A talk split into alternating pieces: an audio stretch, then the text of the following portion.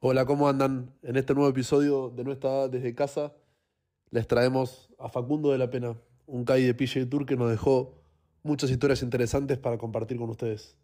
Ojalá lo disfruten. Bueno, yo soy de La Barría, eh, de la misma ciudad de Alan Wagner, que es otro argentino también que juega.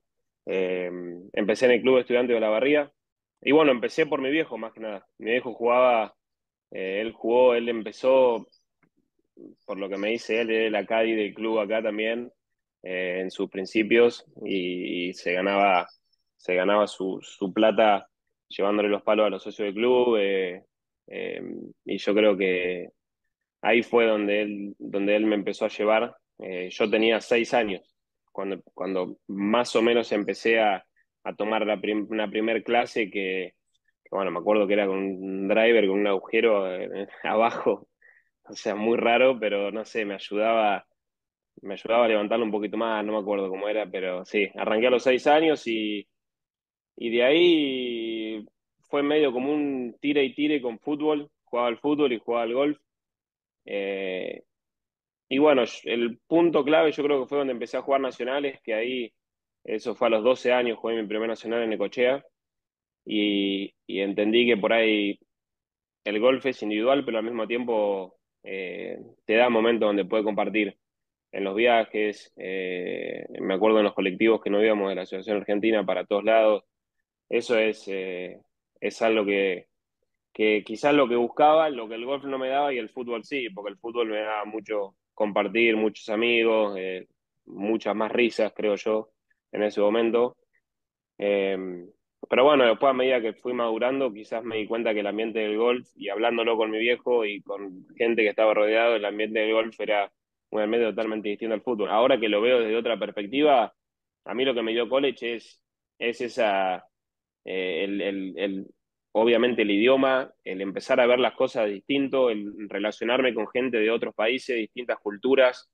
Siento que te abre mucho la cabeza cuando vas a, cuando vas a otro país solo, donde no tenés a tu, ni a tu mamá, ni a tu papá, ni a tu abuela que te, que te viene a lavar la ropa, ni que te hace la cama, ni que te levanta la mañana, y que si no te ponen la alarma no vas a cruzar y, y tenés que ir a practicar, entonces como que te va haciendo mucho más independiente, mucho más eh, consciente realmente de lo que tenés que hacer.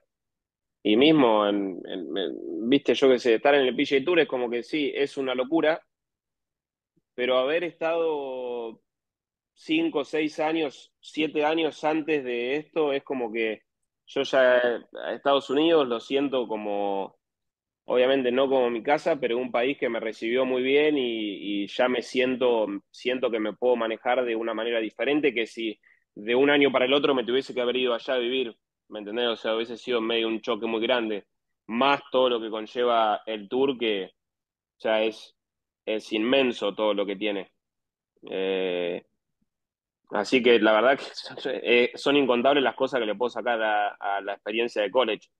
Sacando el golf, sacando el estudio quizá, que son las dos cosas que haces, pero después la inserción que te hace la sociedad americana quizás o a las otras dif diferentes culturas. Eh, viajás a cualquier lado y podés mandar un mensaje y tenés alguno, siempre alguno va a estar esperando. Sí, haber, haber sido jugador, eh, por supuesto que, que, te acerca, pero ¿cuán grande fue el gap de lo que vos creías que sabías y lo que realmente hoy en día comprobás que tenías que saber o tenés que saber para hacer lo que estás haciendo hoy en día. O sea, viste que muchas veces uno piensa que, es, que, es, que la tiene clara, pero llegás sí. a un momento y decís, hay una diferencia entre la, mi expectativa y la realidad. Hoy estando en el sí. Tour, siendo Caddy el PGA Tour. Eh, o sea, cambió un montón. A ver, desde mismo hace un año, desde que le llevé a, a Martín Contini hasta ahora, que fue hace un año, literalmente, eh, aprendí miles y miles de cosas. Eh, a cómo, o sea, cómo ver, cómo analizar los campos, eh, cómo manejarme en cada torneo y dentro de la cancha. Mismo con Tano también, la comunicación mía es totalmente diferente ahora. Quizás antes era un poco de, de muchas, muchos sentimientos, mucho lo que me salía en el momento, como que ponía muchas cosas de mí y como que quizás lo hacía pesado eh, por momentos y ahora es lo que estoy trabajando, de tratar de hacerlo más liviano para mí, lo cual va a ser más liviano para él también. Y si yo le soy conciso y le digo un número para que él tire eh, y él se siente cómodo con ese número, es, es simple. Eh, eso estamos trabajando en esa simpleza que quizás antes no, antes era un me gusta esto y sentí una brisita y me gustaba el otro, y, y esa duda mía yo no la puedo tener. O sea, yo tengo que ser el jugador que él, la persona que le aclara las cosas, está no sabe jugar. Es muy raro que el pibe o sea, media che. Sí, a veces sí, es una, medio una confusión mínima de un palo entre otro, pero son tres, cuatro, cinco tiros la ronda. O sea, no mucho más que eso. Eh, entonces es importante que esas veces que él me necesita, yo tener la información, por eso hacer el trabajo previo. Eh, se dio medio todo, porque yo dejo de jugar casi un mes o menos de un mes antes de que, de que Tano me mande un mensaje para que le lleve en la segunda etapa del Conferri. Entonces como que estaba medio perdido, como que no tenía, tenía mucho tiempo de sobra. Entonces justo había, tuve la suerte de haber agarrado el trabajo de Bay Hill, que estaba trabajando todos los días, pero no, no, no lo amaba, ¿me entendés? O sea, es un trabajo que vas a la cancha, le llevas a cuatro personas y te vas otra vez y así todos los días. Y, y la verdad que no, siento que no le cambiaba la vida a nadie, ¿me entendés? Como que no era muy útil lo hacía más que nada por el hecho de que, de que nada, era un trabajo que, que estaba bueno porque era en mi entorno y, y, daba, daba buen dinero dentro de todo. Quizás el golf me metía en un lado medio oscuro donde yo no me daba cuenta, obviamente. Y ahora y me encanta. A ver, sigo estando dentro de la soga, que es lo que, es lo que me gusta a mí. Eh, y, estoy con alguien que sí le puedo ayudar a, que a que en ciertos momentos de la ronda o del día eh, puedo ser realmente útil. Entonces, y, también conlleva una preparación, que es lo que me gusta, conlleva una preparación eh, y si te preparas de buena forma probablemente tengas, desafíos y, y, ojalá resultados con eso. Personalmente, ¿cuál, ¿cuál es la mayor diferencia? ¿Cuál es la principal diferencia en realidad en esta transición entre el Conferry y el PJ Tour? ¿Cómo la ves vos? Económicamente es otra historia. Eh, obviamente te da, te abre puertas a, poder a poder estar un poco más cómodo, eh, porque obviamente la, plata no hace la felicidad, pero sí te da un poco de tranquilidad y más viviendo en un, en un país como Estados Unidos, que es un país caro. Eh, esa yo creo que es una diferencia muy grande que, que hay veces que no nos damos cuenta, pero la gente que trabaja en el Conferri es un trabajo duro. O sea, es un trabajo muy duro porque no hace. Eh, es difícil estar todo el año viajando por todos los lugares que ellos viajan. Em, y bueno, y ahora el PGA Tour obviamente te da muchas, te da muchas cosas más. O sea, te da, podés conocer eh, lugares distintos, eh, nivel de cancha distinto, por lo tanto te sentís mucho más útil. Em, el cambio fue un cambio muy grande desde, desde comidas, eh, de la manera que te tratan eh, del Conferry al PGA Tour. Eh, canchas, preparación de canchas. Preparación de canchas. Y después, a mí lo que me sorprendió es la, competencia que hay entre los Cádiz también, porque son son toda gente que tiene mucha experiencia.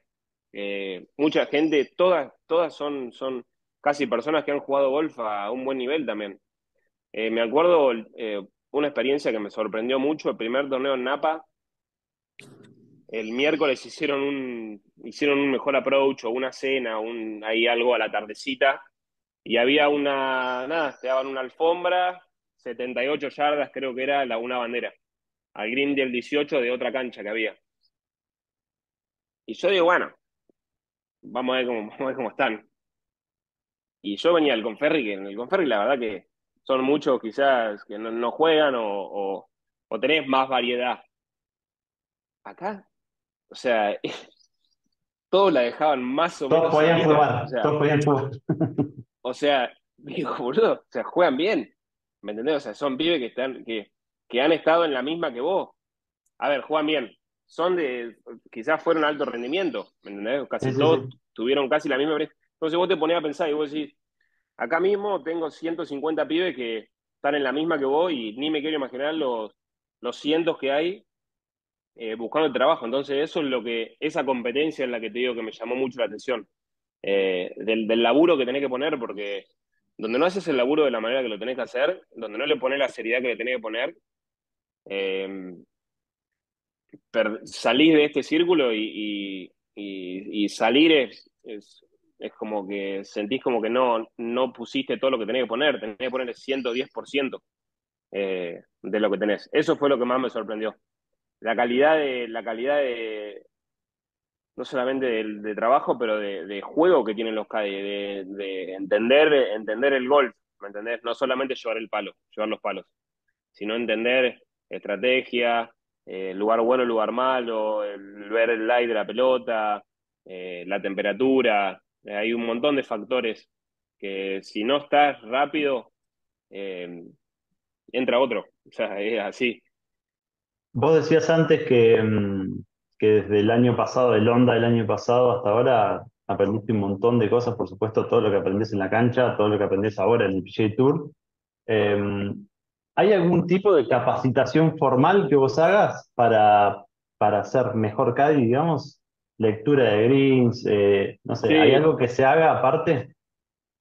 Sí, yo estuve, eh, le estuve poniendo bastante tiempo a, a todo lo que es endpoint, pero más que nada, para usarlo yo lo quiero, quiero que me mejore un poco la visual mía, con lo, con lo que veo y lo que siento quizás con los pies.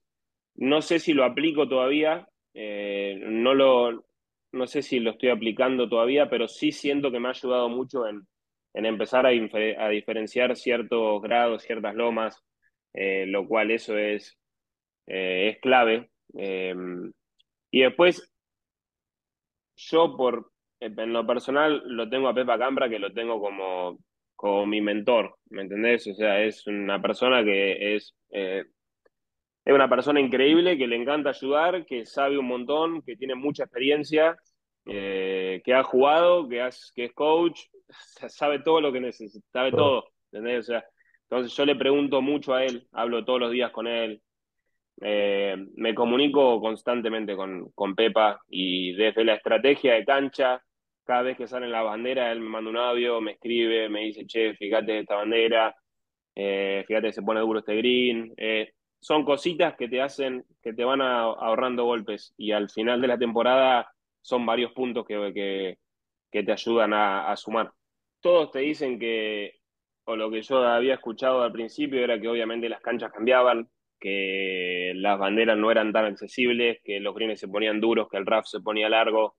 Eh, pero de ahí, desde la primera vez que llevé ahí en Napa, contarnos nos dimos cuenta que realmente cambiaba. O sea, como que, como que realmente lo que te dicen es verdad. Eh, justo eh, hablaba con el Tula antes de la temporada y me dice, che, presta atención en esto, Pero cuando vas ahí y vas y cometes el error, decís, Claro, ahí, ahí está lo que me dijo, ¿me entendés? Era como que él la había vivido y, yo creo que quizá un poco de lo que hago con Pepa es eso, es, mira, yo estuve ahí, ya me equivoqué, no lo hagan, o sea, no vayan a, eh, a este pozo de la derecha porque está muerta, o no tiren en dos a esta bandera porque la dejan muerta, ¿entendés? O sea, si no llegas al hoyo, no tires, o sea, cosas así que yo creo que sí, hablándolas con el, hablé con el Tula, hablé con el Tula bastante, eh, quizás yo no, tengo, no tenía mucho contacto con, con otros jugadores o otros profesores, porque como vos dijiste al principio, fue todo muy rápido.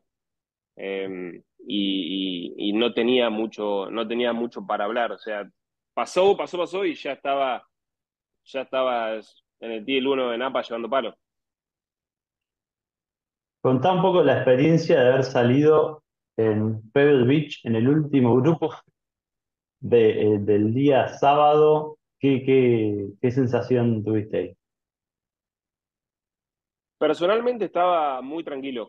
Em, y yo creo que, obviamente, Tano, yo siento que quizás un poco de nervios tenés que tener, porque en el TL 1 siempre tenés nervios, pero yo creo que lo que saco es que es que siempre tenés que dar, tenés que dar lo mejor que podés, y hay veces que las cosas no se dan. Eh, viste, tuvimos un par de, de malos, malos piques, eh, podría haber quedado en el bunker, quedado en el RAF, Eh, siento que, pero siento que lo que me dio es que, es que te da mucho aprendizaje de, ver a los otros del grupo cómo se manejan también, eh, aunque quizás no eran, no era un, un, Tiger Woods, pero era Brendan Steele, que es un jugador que hace muchos años que está en el Tour y, y te das cuenta con la fluidez que juegan, con, o sea, ellos están como en el patio de su casa jugando.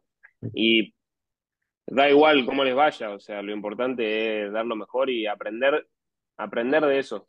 Eh, yo lo que traté, traté de absorber lo que más pude para, para en, el momento de cometer ese errores, tratar de mejorarlo para la próxima vez. Eh, siento que eso es lo más importante. Eh, el, el, el, aprender del, error, el, dejar ese orgullo de lado y, y decir, che, me equivoqué, eh, vamos a tratar de hacerlo mejor la semana que viene. Totalmente. Y ahí la influencia que tuvo para vos es que una cosa es verlo desde el punto de vista nuestro, de periodismo, de ver el resultado, de ir a cubrir un torneo, pero estar adentro de las sogas es completamente distinto. Te quería preguntar la influencia que tuvo para vos eh, la parte de Agustín Jope y, y, todo ese último trayecto en el Conferry, que tuvieron algunas semanas con altos y bajos, que culminó todo en ese día ah, histórico con la foto y todo. Te, quería preguntar un poquito cómo fue el proceso entre los tres. Sí, Agus, la verdad que fue una gran, eh, creo que fue en un momento clave, eh, donde, donde nos puso en un medio en una burbuja eh, a trabajar a través de ¿cómo te lo puedo decir? A través de, cosas que quizás cuando, la cuando las cosas no se daban, la idea era quebrarlas, o sea, seguir, pasar esa nube negra y seguir trabajando eh, y volver a encontrar esa, eh, esa regularidad. Entonces, lo, lo, que primero laburamos es, eh, es empezar a, a, eso mismo. viene un momento malo, viene un bogey, viene un, una racha mala, no se siente bien mentalmente, no importa. O sea, va a pasar en algún momento, ¿me entendés? Entonces yo creo que el trabajo fue, fue el, meterle muy duro, el estar enfocado realmente en lo que hacemos, estar en el presente, estar liviano. Eh, metimos mucha bañera de hielo, que eso te hace, eh, obviamente el frío te hace es estrés y mediante la respiración, eh, Tano era capaz de, de, mantener esa, esa tranquilidad y, pasar esos momentos donde decís, che, no puedo, no puedo, no puedo, no puedo, no puedo, y lo pasaste, ¿me entendés? Yo creo que en eso fue donde en momentos quizás como el último día, en el hoyo 12, donde la tiramos al agua, ahí fue decir, che, estamos en la bañera de hielo, hay que respirar y hay que de alguna manera quebrar eso y llegar hasta el final. Y fue, siento que fue algo clave eh, en ese último día, eh, donde yo creo que el pibe ni se dio cuenta que estaba jugando por la tarjeta del PG Tour, porque jugó como si, si jugara acá en la barría. O sea, una locura. es cierto que, es cierto que vos en, en, el 18 eras el que estaba al tanto de, de, que estaban entrando al PG Tour y que el Tano del todo lo sabía, o contar eh, lo que fue el Green del 18. A ver, yo miro la tabla y y veo que tanteé de por medio, porque viste que a veces que tarda el leaderboard en volver a pasar. Mm. Y veníamos ahí, la verdad que no me acuerdo, pero o sea, ya con par entrábamos y donde, donde creo que pegamos un, un, pitch, no me acuerdo que pegamos, y tiramos algo, la bandera larga allá a la derecha, y tiramos algo a cubrir el banco de la izquierda nomás, y que si pica fuerte que llegue, y si no, tiramos un pat de 8 o 10 metros. Bueno, fue lo que pasó, tiramos un pat de, creo que tiró un pat de, no sé, 10, 12 metros, y la dejó un metro corta. Para mí era un metro. Tano dice que era mucho menos. Para mí era un poquito más larga que dada. O sea, no estaba dada. Y ahí donde empiezo a mirar y digo, epa, me parece que tiene que meter esto para. Porque no sé qué había pasado, pero alguien había metido un pal largo eh, y habían cambiado un poco las cosas. Eh, entonces creo que quizás si erraba también entrábamos. Pero en ese momento yo pensé que no. Yo pensé que necesitábamos meter eso para, para entrar. Y bueno, se paró y Menos mal, yo creo que menos mal que, él estaba tan metido en una burbuja que ni se dio cuenta, lo tiró como si fuese agua, ese pat. O sea, vos lo ves, yo lo sigo viendo en la tele y a veces que, en los vuelos o cosas así te me más largo. un poco los videos y lo veo y digo, che, era largo. O sea, a ver, la tenías que empezar en línea simplemente, pero si donde se te cruzan un par de pensamientos, se hace largo. Yo creo que él no estaba ni enterado. Él estaba en una burbuja más allá. Yo lo pongo en práctica y trato de, trato de, estoy en modo aprendiz. O sea, en el, golf tenés que estar siempre en modo aprendiz. La pregunta eh, que me hacía Tincho ahí de que, de que, de quién aprendía y todo, yo creo que aprendo de todos. Y más estando en un, en un tour donde estás con los mejores en todo. O sea, estás con los mejores Cádiz, estás con los mejores jugadores, estás con los mejores fisios, con los mejores entrenadores, eh, las mejores canchas. Eh, te hablas con gente de, todo tipo y es, es impresionante cómo podés aprender eh, en todo sentido. ¿Me entendés? O sea, eso es lo, que, lo, que me llama, lo que me llama la atención y lo que, lo que me interesa tanto, el, seguir siendo curioso y el nunca dejar de aprender. De eso se trata. Porque si te cerrás en este, si te cerrás en una bola y pensás que te la, que te la sabes toda, no vas a ir a ningún lado. Seguramente no te vaya bien en este ambiente. No, no, no. No, y aparte, no llegues tan lejos como De tu, de tu situación, me imagino que aprendes tanto de un tiro bueno como de un tipo que sacó al jugador de donde estaba tirando porque dijo, para, volvamos a repasar esto porque no me, no me gusta la situación. Y la verdad que es, esa situación te puede salvar, la verdad que un, posible... Sí. Por eso te digo, o sea, jugás, o sea, se, se juega mucho en cada tiro, en cada decisión. Eh, entonces es como que eso es lo que quizás tenemos en práctica también, el empezar a tirar tiro con propósito a, un lado, ¿me entendés? A picarla en cierto número, eh, sabiendo que va a picar y va, va, a tener, va, a tener, va a ser un pique largo, o si que está hablando, sabiendo que la tenés que picar pasar el hoyo para volver, sabiendo de que tirás a un lugar donde te das un margen, te das un margen de dispersión para los dos lados, eh, siendo que son cositas que quizás antes ni las veía y ahora hablando tanto con Pepa y de estrategia y de, seguir, seguir estando en, sí, así, aprendiendo de, él, es como que te va poniendo en, el lugar de que no solamente en los torneos lo tenés que practicar, sino en los días de práctica también. Porque eso es como todo, o sea, si no lo practicás el día, eh, el día de práctica, decir, che, dale con el 7, dale con el 7 para cuánto? O sea, con el 7 le puede pegar, le puede dar un 3 cuartos, le puede dar ah. una full que vaya 5 yardas más, ¿Me entendés? O sea, el, el che, tirás en contra del viento, tirás a favor del viento. Eh, esas son cositas que los torneos del fall es como que quizás tuve varios errores, o no errores, simplemente no, no supe manejar el momento. Eh, y, con el, y, el Tano, y el Tano me lo dice, che, boludo, le erramos. O sea, no le podemos errar por 15 yardas al tiro, ¿me entendés? Eh, un, un, un, me acuerdo clarito y, de esto eh, se aprende obviamente, y, pero eran, no me acuerdo si era el 3 o 4 de la que jugamos en Sea Island, el mm. RSM, viendo, viendo, viendo de las tres, o sea, de la derecha, y eh, había, no sé, 1.85 al hoyo. Y estaba frío, ponerle que el, el hierro 7 estaba yendo 1.77, 1.78. Claro, lo que pasa es que Pano le da así al 7, ¿me entendés? Entonces, ya ese 3 no era 3, porque donde hacía así la pelota ya le iba a ayudar. La sacó un poquito quizás más redondita nomás. La tiramos larga por la izquierda, picó 10 yardas pasado el hoyo. Claro, y ahí no sé dónde meterme. O sea, ¿me entendés? Como que al toque te das cuenta de que picó 10, 12 yardas pasada el hoyo por el lado malo y acaba de hacer un boy del el fairway. Entonces ahí era, con el 7 sí, con el 7 no, pero con el 7 que, que no salga con un, con un spin exis de derecha a izquierda porque esa pelota vuela 5 o 7 más, ¿me entendés? Al fake. o sea, es una, eh, tiene que ir al fake. Lo que vos, el tiro que vos quieras, pero tiene que ir al fake. Si dobla derecha a izquierda va larga, pero por lo menos que él lo sepa, ¿me entendés? O sea, que cada tiro que él tire, yo me quiero hacer cargo de decir, che, es, es con el 7, pero va, tiene que ir de izquierda a derecha. Si sale así redonda, va larga. Me gusta o no me gusta, me gusta con el 8 así, entonces capaz. Y ahí es donde le empezaba a poner variedad y donde empezaba a pegar tiro bueno. Porque él empieza a mover la pelota y se empieza, empieza a visualizar las manos.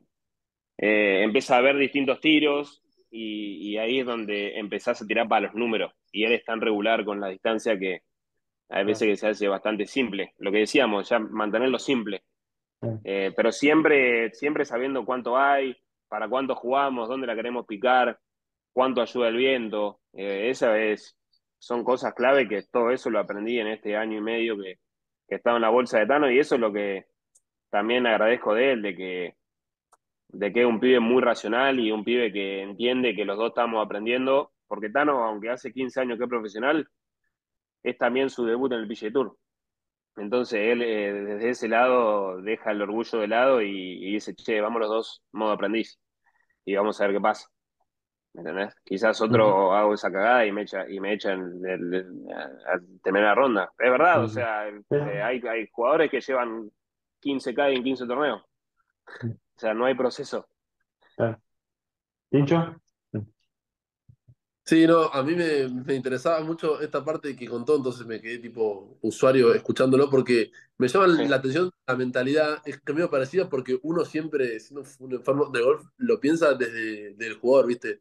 Y el Tano, que lo entrevistamos, Facu, nos decía toda esta parte de vaciarse y de que él quiere hacer todo lo que está a, su alcance y después un poco eh, el resultado está fuera de su control. Y vos acá, medio lo que estás contando, es tu parte. O sea, es lo mismo y vos querés decir, digamos, yo quiero advertirle todo lo que está a mi alcance y después la equivocación puede estar, pero vos querés hacer todo lo mejor posible y vaciarte vos como Cadi, eh, como compañero. Totalmente.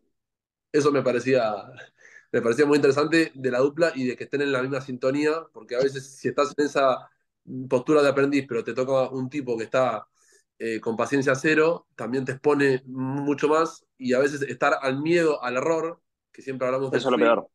Como Cádiz, por ahí te iba, a preguntar, y, si vos estás cagado porque decís me van a echar o a, cara peor, por ahí tampoco sí. tanto, digamos, te quedas más callado. Sí, sí.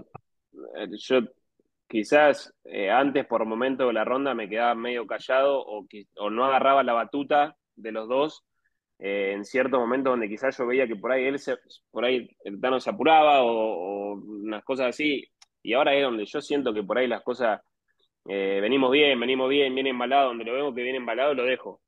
Ahora, donde por ahí las cosas se pusieron complicadas y tenemos un tiro crítico, eh, le digo, che, Tano, vamos a, vamos a analizarlo bien, vamos a mirar, vamos a tirar, a, volver a, a, volver a darnos chances, ¿me entendés? Quizás arrancan esas vueltas que son pegás más el, el, primer tiro, tirás al RAF, aprovechaste, la dejaste dos metros, la metiste. Vas al otro, tiraste al bunker, del bunker la sacaste, un metro, la metiste. ¿Me Como que se hace largo esos primeros hoyos y ese es el momento en que quizás es, che, bandera larga a la izquierda, tiramos para el número 5 cortas, 5 o 6 a la derecha y tiramos un pat del medio green. Eh, y nos empezamos a dar chance de 5 o 6 metros, 5 o 6 metros, 5 o 6 metros, y alguna va a entrar, algún par 5 va a llegar, algún buen tiro en el par 3 va, va a saber, entonces donde em, empezamos a entrar en esa, es que yo siento que ahora en estos últimos tres torneos pasó mucho eso. Eh, él empezó a sentir los tiros, yo casi simplemente, casi que confirmé eh, porque siempre se dio que empezamos bien y, está bueno empezar bien. Es como que te da ese empujoncito de, movida, pero eh, el tercer o cuarto día de Pebble empezamos ahí medio tambaleando, hacemos dos pares locos y después eh, dijimos, che, dale, vamos a empezar a, vamos a empezar a agarrar greens simplemente, vamos a empezar a darnos chances y bueno, se pone divertido porque te empezás a dar las chances con el pato en la mano, que es la idea. Sí, y aparte eso se nota también en el calendario porque, porque pasaron tres cortes consecutivos y de 10 torneos mm. pasar seis cortes es un poco, me parece, el ADN del equipo de ustedes, que me acuerdo con Polo de irlo de lo que pelearon en el Conferri era el equipo obrero, eran un sindicato. Sí, era, impresionante. Sí, eh, y al final del día, eh, viste, quedas por los 50, 5 puntos. Quedas por los 40, son 8 puntos. Y así vas, y cuando querés acordar tenés 50, 60 puntos que quizás si salías puesto 70, no son 5 o 6 puntos, son un punto y medio, ¿me entendés? O sea, dos puntos. O sea, entonces no podés, no puedes estar eh, regalando puntos. Y, y siento que quizás las últimas dos semanas, obviamente te queda como un sabor medio amargo.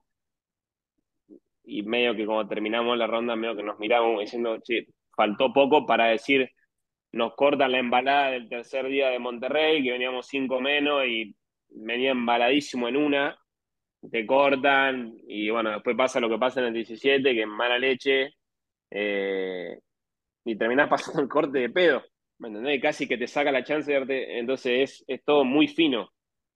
Eh, y por eso te digo, si, si vos no vas con la predisposición correcta, se te hace hasta más largo de lo que es. Sí. ¿Cuál es? Dale, dale, dale vos. No, no. eh, dale vos, Polo, porque yo tengo unas preguntitas tipo ping-pong que tengo muchas ganas de hacerle, pero Dale. más para el final. No, no, yo quería, al margen de, de la situación de ustedes, es básicamente apuntar a salvar la tarjeta, a, a tener una cierta regularidad en los torneos.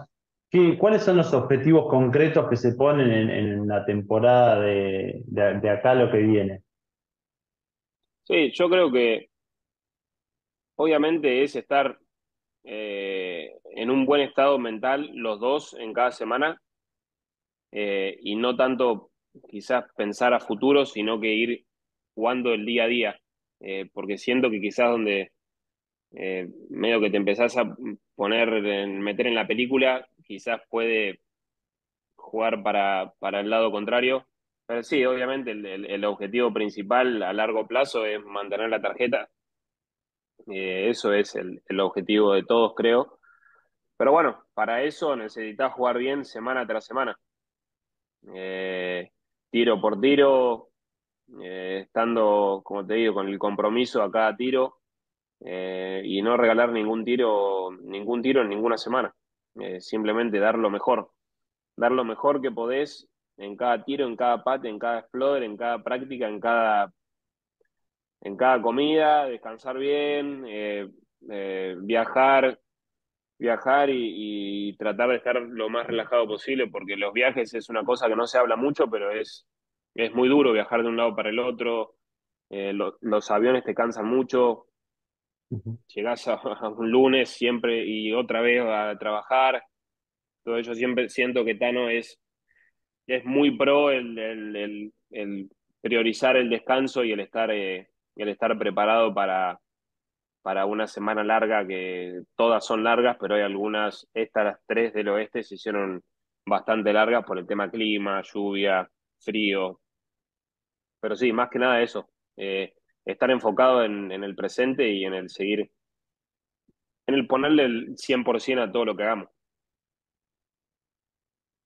Excelente, el enfoque ese. Me encanta. Y yo ahí, hablando de eso, eh, te quería hacer algunas preguntas bien cortitas que las pensé. Eh, el Tano, cuando le preguntamos por el PGA Tour y todo, contaba esto de que nunca se llega a ningún lado y que cuando estás en el PGA Tour, fui con Facu y con Agus, abrazo todo. Bueno, che, ahora estamos en el PGA Tour a meterle más y más y más. Vos ahí como Cadi, te quería preguntar si alguna vez te imaginaste con el mameluco de Augusta Blanco puesto y que diga el Tano Goya atrás en verde. La verdad que, a ver, obviamente me encantaría imaginármelo, cuesta, pero bueno, eh, siento que si seguimos trabajando de esta manera, eh, eh, se va a dar. Es cuestión de seguir intentando. Sacando el Masters, ¿tenés algún otro Major que te gustaría ser Cadi? Obviamente los cuatro, me vas a decir, pero ¿alguno en particular? Eh, obviamente, si me decís, me hubiese encantado haber estado, haber podido tener la chance de estar ahora en el Open pasado en San Andrew, hubiese sido una, eh, una locura, pero sí me encantaría quizás un, un US Open, una cancha así, bien US Open, eh, me ves, yo qué sé, un, un Oakmont, una cancha así larga con RAF, que real, esas canchas que te exigen desde la estrategia y desde, y desde sacarle la ficha a cada hoyo, esas canchas son las que me gustan. Para los Cádiz ahí debe ser una semana que terminan eh, para ir al psicólogo y para ir a- Sí. masajista. Lo que deben laburar ahí, Sí.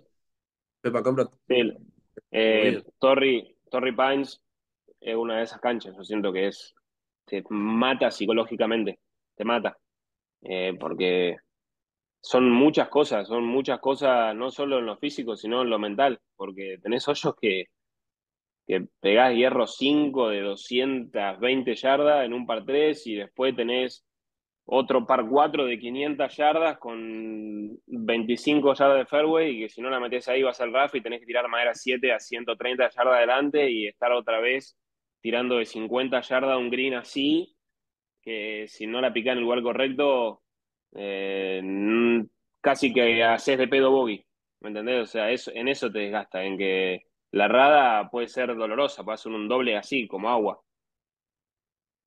tremendo. Y ahí eh, te quería preguntar si, si tenés algún sueño, eh, y como Cadi, algo en particular, o si son más del día a día. Yo trato de estar en, trato de, de estar con los pies sobre la tierra, ¿viste? O sea, porque esto recién empieza y, y obviamente está buenísimo el, el, estar en el tour y, y el que haya gente y el que nada, y estar viviendo el sueño, pero quizás también al fin y al cabo es, es un trabajo para mí, ¿me entendés? Y yo siento que eh, además de todo el circo del PGA Tour, yo quiero, yo quiero ser el mejor en mi trabajo, ¿me entendés? Eso es casi mi, mi idea, o sea, tratar de, de aprender de todos para seguir absorbiendo y algún día poder decir, che, un pibe que es Facu, Facu de la Pena en este momento y yo puedo ser un Pepa Campra, ¿me entendés? Eh, un pibe que lo ayuda, que, que le habla de, experiencias y que ojalá la otra persona tenga la, tenga la capacidad de poder absorber y quizás de dejar un poco ese orgullo de lado que quizás algunas personas tienen y, y, y dejar de llevar y aprender. Pero ese sería mi objetivo quizás, eh, absorber todo por varios años y tener la posibilidad de que llegue alguien, alguien más chico y, y poder, poder, poder hablar de esto. Eh, no sé, Polo, a mí la verdad que, que con eso me, nada, es como cierre, me, me, gustó mucho porque es justamente lo que hablamos en todas, estamos entrevistando a un montón de gente con Polo, desde Mike Zimmer que la rompe en Europa, hasta un chico como mm. Pulsini que está en Oklahoma en una habitación a las 6. Entonces, tenemos un panorama muy grande y me parece que transmitir eso, que va más allá del resultado y del sueño de ganar el Masters, es más valioso en todo sentido. Así que yo, nada, desde mi lado, eh, desearte lo mejor. Me parece que lo que hiciste como jugador, como pibe que quería hacer trillos y, y como Cadi muestra siempre un, una línea que es de querer hacer todo lo mejor posible. Y yo de eso aprendo y, y, bueno, te deseo lo mejor con el Tano y sí, espero verte igual con el mameluco blanco. Que, Olvídate. Que, bueno, muchas gracias. Muchas gracias esta... eh, por... Sí, con esa apuesta. Nada, muchas gracias por tenerme en cuenta, más que nada, eh, eh, para mí tener la posibilidad de, de hablar con ustedes, o sea, estoy agradecido porque obviamente está bueno que la gente escuche un poco eh, también de lo que se vive o de lo que es, eh, y de lo que es uno también como persona, no solamente el trabajo, sino poder charlar un rato y, que la gente se cope y lo pueda escuchar, eso es lo más importante. A lo mejor seguir eh, valioso saber de que su mentalidad está puesta en, en, ir pasito a pasito tratando de sumar. Porque sí, todo el mundo que mira el PGA Tour, o sea, el que está más metido, el que está más en el día a día, sabe lo difícil que es estar ahí, llegar al objetivo y mantenerse. Eh, y lo importante que es tener la cabeza metida en el, en el próximo PAT, que un PAT a fin de año pueden ser 500 dólares que te signifiquen quedarte fuera o entrar de, en la FedEx.